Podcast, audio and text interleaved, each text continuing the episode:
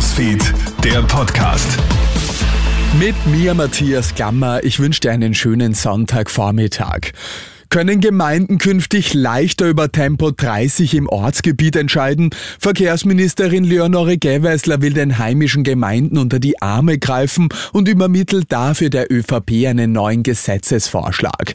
In besonders sensiblen Zonen, also in der Nähe von Kindergärten und Pflegeeinrichtungen, soll der Gemeinderat künftig selbst die Geschwindigkeitsgrenzen festlegen können.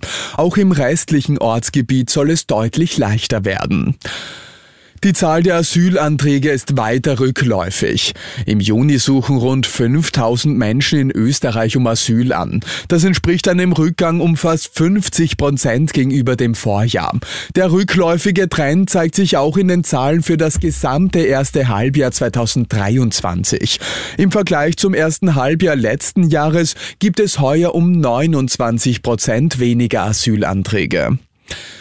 Mehr als 17 Monate nach dem russischen Angriffskrieg melden die ukrainischen Truppen Erfolge im Süden und Osten ihres Landes. Im Zuge ihrer Gegenoffensive hat die Ukraine nach eigenen Angaben einen erfolgreichen Angriff auf eine Brücke zur annektierten Schwarzmeerhalbinsel Krim durchgeführt.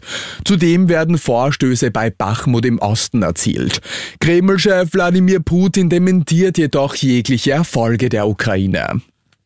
In den USA entwickeln immer mehr Menschen eine Fleischallergie nach dem Biss einer bestimmten Zeckenart. Zwischen 2010 und 2022 werden mehr als 110.000 Verdachtsfälle des sogenannten Alpha-Gall-Syndroms bestätigt. Weil häufig nicht darauf getestet wird, könnte die Zahl der Fälle sogar noch deutlich höher liegen.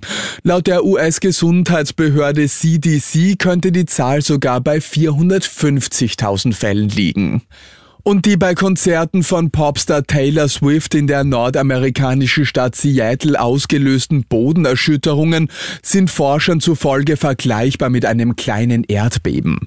Die Messungen hätten sie ähnlich einem Erdbeben der Stärke 2,3 angezeigt, also zwar nicht wirklich spürbar, aber messbar. Und das war's schon wieder mit den wichtigsten Infos bis jetzt. Den nächsten Podcast gibt's dann wieder am Abend. Schönen Tag dir. Krone Hits, Newsfeed, der Podcast.